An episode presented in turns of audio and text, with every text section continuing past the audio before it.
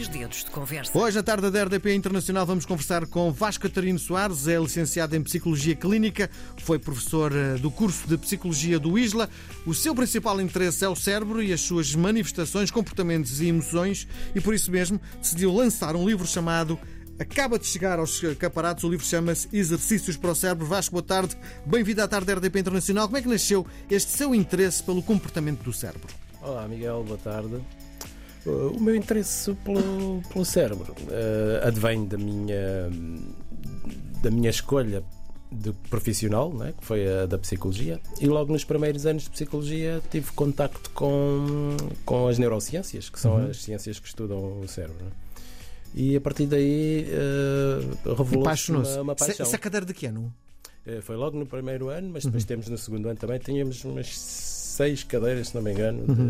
de, de entre neuroquímica, neuroanatomia. Portanto, nós estudávamos quase como se estivéssemos num curso de medicina, né? Uhum. Uh, só o parte do cérebro, obviamente.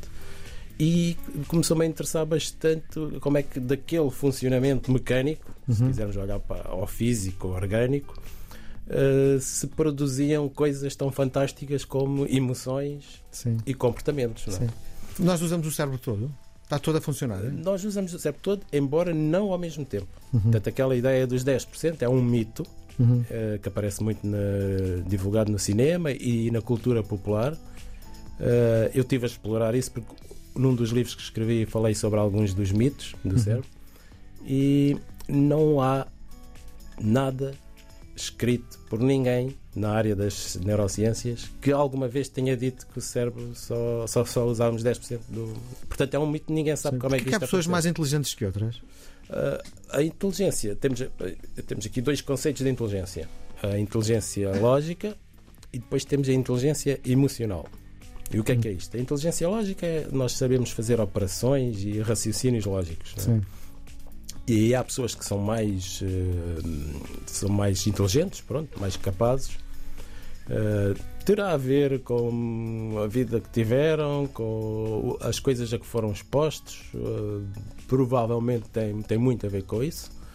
E depois há pessoas que seriam, eh, e muitas destas pessoas, às vezes, que são muito inteligentes, depois nós olhamos para a vida deles e vemos que têm uma vida quase catastrófica. Sim. O colapso emocional, é isso? E, e dizemos, ok, então há aqui outra coisa, outra que é o, o conceito de inteligência emocional, que é saber gerir bem as nossas emoções. Portanto, E há aqueles que nem emocional, nem, nem sim, de um lado nem há outro, pessoas não é? que se calhar conseguem as duas. O Einstein tinha uma vida amorosa lixada?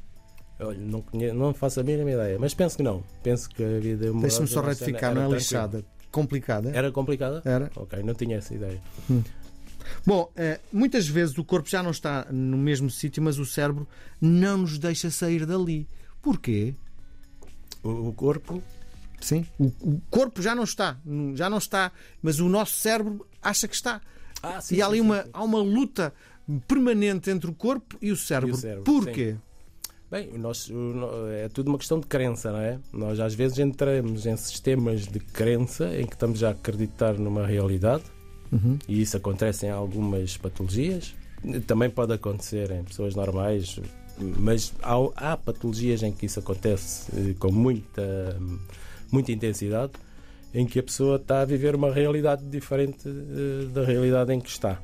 Sim. Portanto, o nosso cérebro podemos dizer que olha, observa o que está à sua volta, mas também cria a realidade à sua volta. E, portanto, é possível que um cérebro possa criar uma realidade na qual não está. Não, é? O corpo é mais inteligente que o cérebro? Uh, não, o corpo não é mais inteligente que o cérebro. É? Uh, o conceito de inteligência, indo ao conceito de inteligência, tínhamos que dizer que ela estará toda concentrada no cérebro. Uhum. Eu vou muitas vezes ao ginásio, faço muitas vezes eh, prática desportiva todos os dias, diga-se, e às vezes, quando estou mais xoxinho, tomo eh, suplementos alimentares. Há também suplementos alimentares para o cérebro? Há. Há suplementos alimentares para o cérebro. Há Uhum. substâncias que nós sabemos que o cérebro vai privilegiar ou que vão ser. Café é uma delas, não é? A cafeína, por exemplo, é um Uhum. estimulante. Sim. Pois no- ao contrário, há, há substâncias que são calmantes também do cérebro. é? Sim. O nosso cérebro pode ser treinado, exato, já que estamos a falar no ginásio, como o nosso corpo no ginásio? Pode. O nosso cérebro pode ser treinado como o corpo, exatamente. Embora o mecanismo fisiológico seja ligeiramente diferente, mas nós podemos exercitar o cérebro e o que acontece é que as células dentro do cérebro começam a ligar-se mais umas às outras. Uhum. É isto que dá força, no fundo, o que é que torna o nosso cérebro, por outra, o que é que fez com que o cérebro do Einstein fosse um pouco mais uh, dilatado. dilatado, se quisermos, hum. ou, ou, até mais capaz de fazer operações mais complexas. É exatamente haver dentro do cérebro uma ligação maior entre as células. Portanto, uhum. quanto mais elas se ligarem umas às outras, Uh, mais capazes nós somos. E isso faz-se através do exercício. Dizem muitas vezes: vai para o ginásio, vai correr, vai não sei o quê, porque vai fazer com que a tua vida seja mais longa. Uh, no cérebro é a mesma coisa?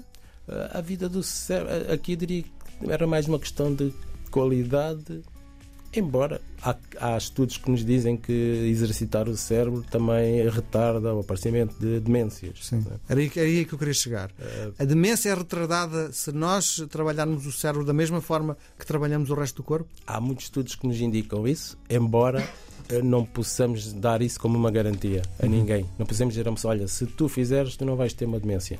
Sabemos que, em termos médios e em termos de, de, de população em geral, o que acontece é aquelas pessoas que exercitam o cérebro têm demências mais tarde ou não têm, não é? Estamos só a falar dos casos das que têm, das que têm demência é mais tarde e tem uma progressão mais lenta. Sim. Agora, não conseguimos dizer a, a, uma pessoa se é o que lhe vai acontecer a ela. Sim. Porque o meu pai ficou zangado quando eu lhe ofereci o seu outro livro, picou, mas não tinha razões para isso. Não porque o livro não tivesse qualidade, não é nada disso. Eu porque achou que era uma provocação. É um livro simpático. Sim. Dá para ele ler umas coisinhas. Sim. O nosso cérebro, uh, exercícios para o cérebro. Que livro é este? Este livro, pronto, uh, tem a parte dos exercícios, não é? Que são uhum. um programa de 30 dias, portanto, em que a pessoa chega ali e tem lá dia 1 e tem os exercícios que tem que fazer, depois chega ao dia 2 a mesma coisa. É. Diga-me só uma coisa: se eu fizer o primeiro e não conseguir, vou-me sentir muito traumatizado?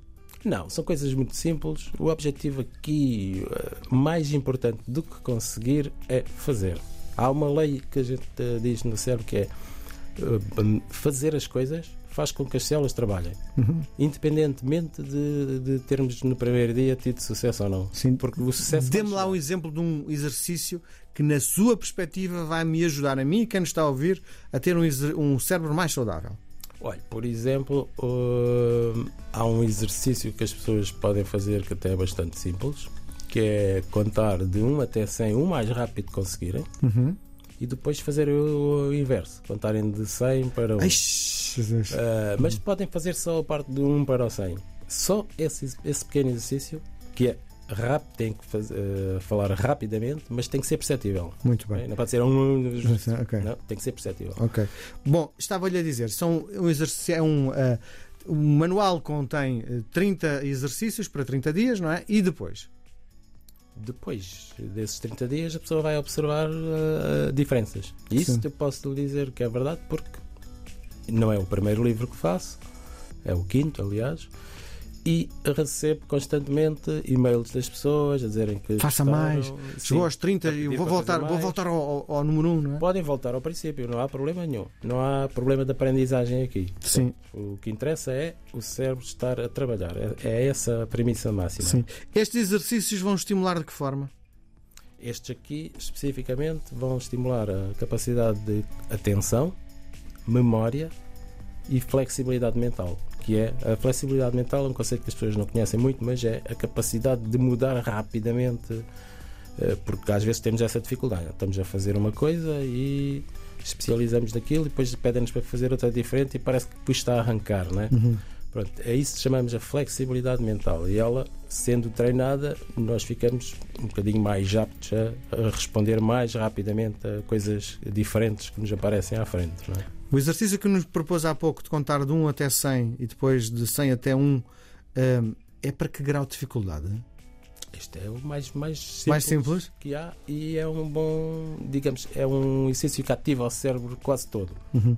Estes exercícios são aquilo que nos propõe são uh, para toda a gente?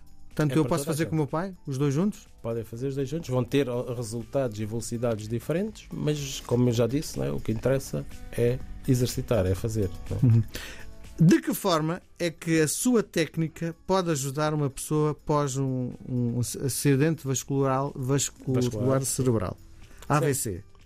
Pode ajudar porque assim, as pessoas depende do, do, das sequelas do AVC, não é? Uh, nem, os, há AVCs que têm um determinado tipo de sequelas, mais físicas, mais e há outros que têm sequelas a nível das tais funções cognitivas, não é? Sim. A pessoa fica mais lenta, menos ou perdeu a memória. É? Eh, portanto, nesses casos, eh, este tipo de exercício já é exatamente o que é aconselhado fazer depois de já se ter feito a parte física toda, não é? Sim. Que é ter o. Não sei se as pessoas têm essa noção. Depois no AVC, o nosso cérebro fica hum, eh, com zonas com sangue Sim. lá dentro. O sangue, só passados uns 5 ou 6 meses, é que saiu, é que foi todo absorvido pelo corpo. Sim. Portanto, durante esse período de 5, 6 meses, não é de esperar, é de esperar uma evolução lenta, não é? Uhum. Uh, depois disso, desse período, então aí é a altura certa para a pessoa começar a apostar em fazer exercícios deste tipo. Faz a sugestão de fazer estes exercícios antes de dormir. Eu, quando faço prática desportiva à noite, até tenho dificuldade em adormecer.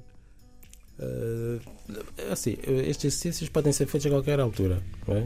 embora hum. o, o, ser depois de dormir tem um pouco a ver com os dias de hoje em que as pessoas não têm muito tempo, não é? mas até diria que era preferível eventualmente fazer logo de manhã, é? porque aí temos o cérebro mais descansado, mais fresco. Uh, há falta dessa possibilidade, então pode ser feito à noite, uhum. não, não tem qualquer problema. Os exercícios para o cérebro também podem ser excitantes? Uh, podem ser estimulantes, sim, podem. A pessoa sim. pode ficar sentir ali uma espécie de adrenalina pelo sucesso da tarefa e, e, e querer fazer mais. Uhum. Sim, podem ter esse efeito. Eu, uh, olhando para o seu currículo, vi que confundou a Inside Psicologia. O que é? A Insight é uma clínica de psicologia, de serviços de psicologia, exclusivamente Portanto, nós só fazemos atendimento em situações do, do foro da psicologia, portanto, não temos outras especialidades, psicologia e neuropsicologia, mas nós incluímos a neuropsicologia dentro da, da psicologia.